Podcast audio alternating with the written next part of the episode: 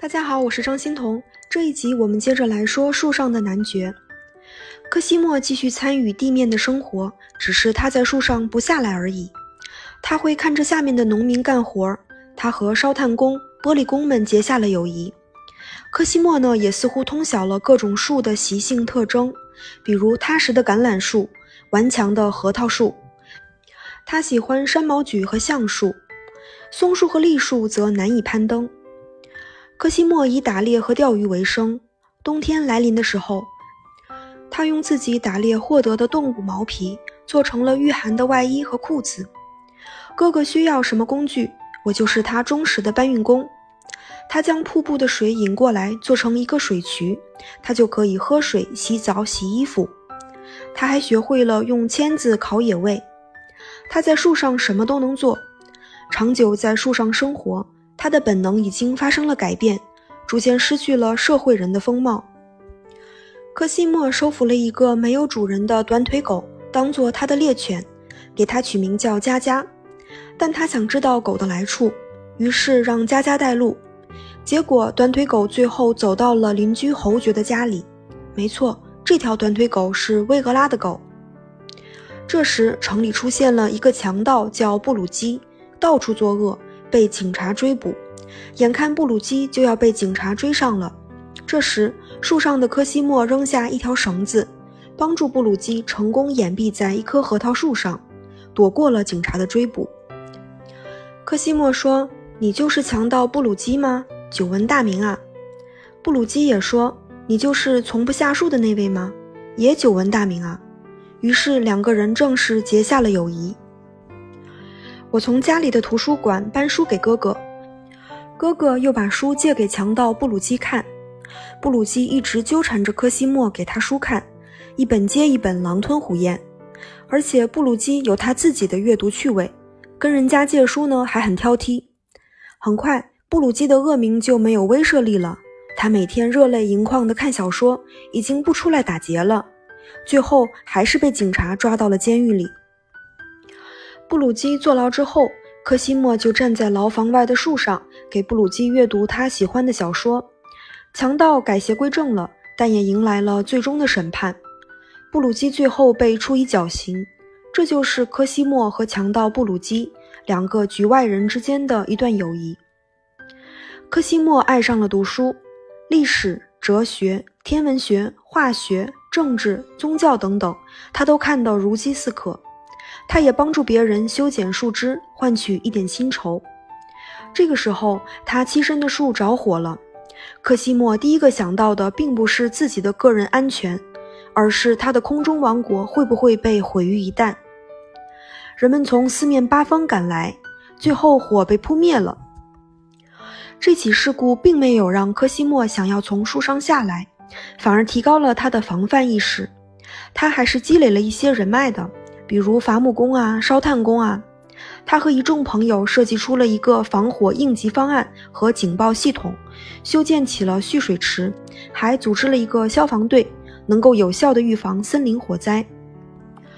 本来哥哥的名声是很差的，人们把他看作一个不服管教的异类，但这件事情让他的口碑扭转了。原来这个从不下树的臭小子还是有点才干的。这时的科西莫已经十八岁了，他在树上已经待了六年。科西莫的父亲去世了，爵位传给了科西莫，他经管了家里的产业，他已经是一个大人了。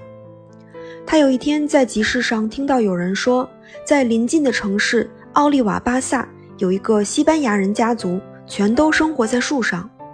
科西莫听后不淡定了，他决定前往奥利瓦巴萨。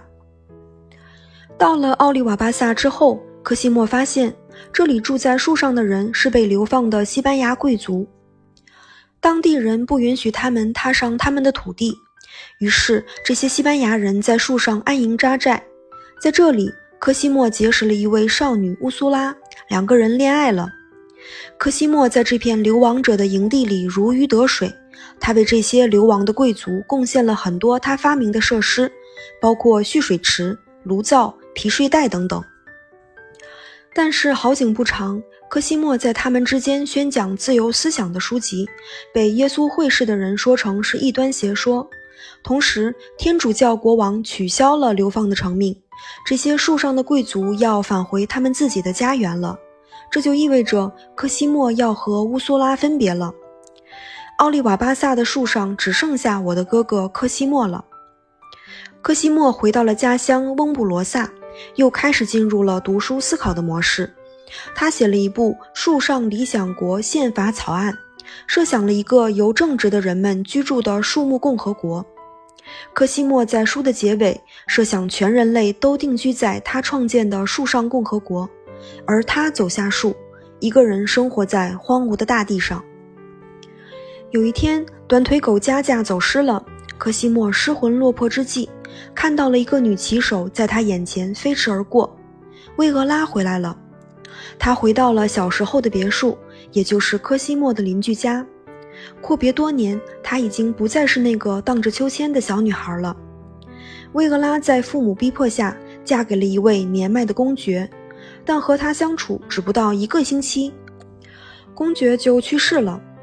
公爵死后，薇俄拉决定回到小时候的家，他们终于在一起了。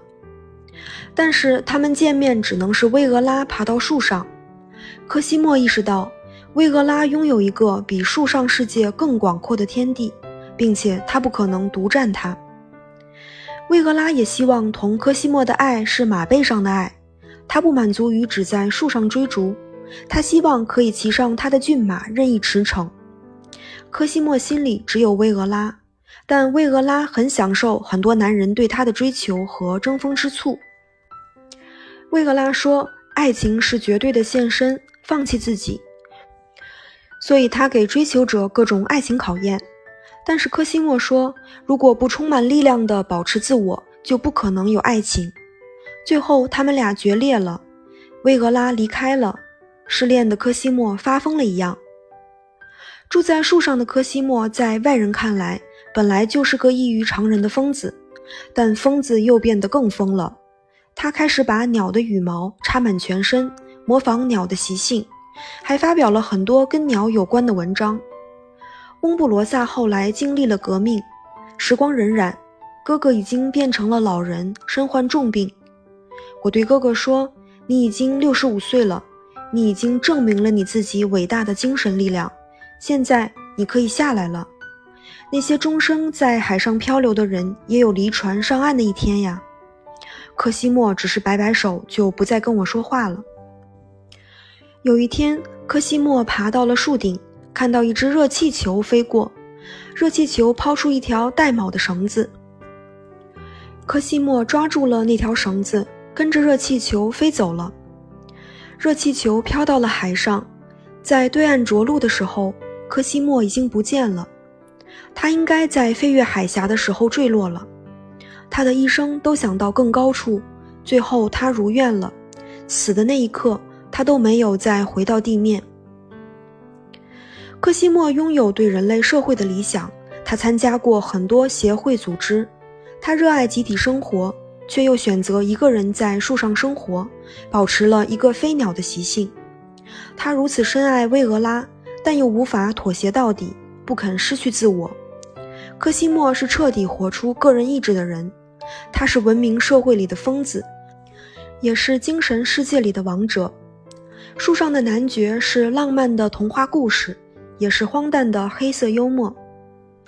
那最后，我来引用一下作者卡尔维诺的一段话。他说：“现代人是分裂的、残缺的、不完整的、自我敌对。马克思称之为异化，弗洛伊德称之为压抑。古老的和谐状态丧失了，人们渴望新的完整。为了与他人真正在一起。”唯一的出路是与他人相疏离。他在生命的每时每刻都顽固地为自己和为他人坚持那种不方便的特立独行和离群所居。这就是他作为诗人、探险者、革命者的志趣。好了，谢谢您的垂听，我们下期再见。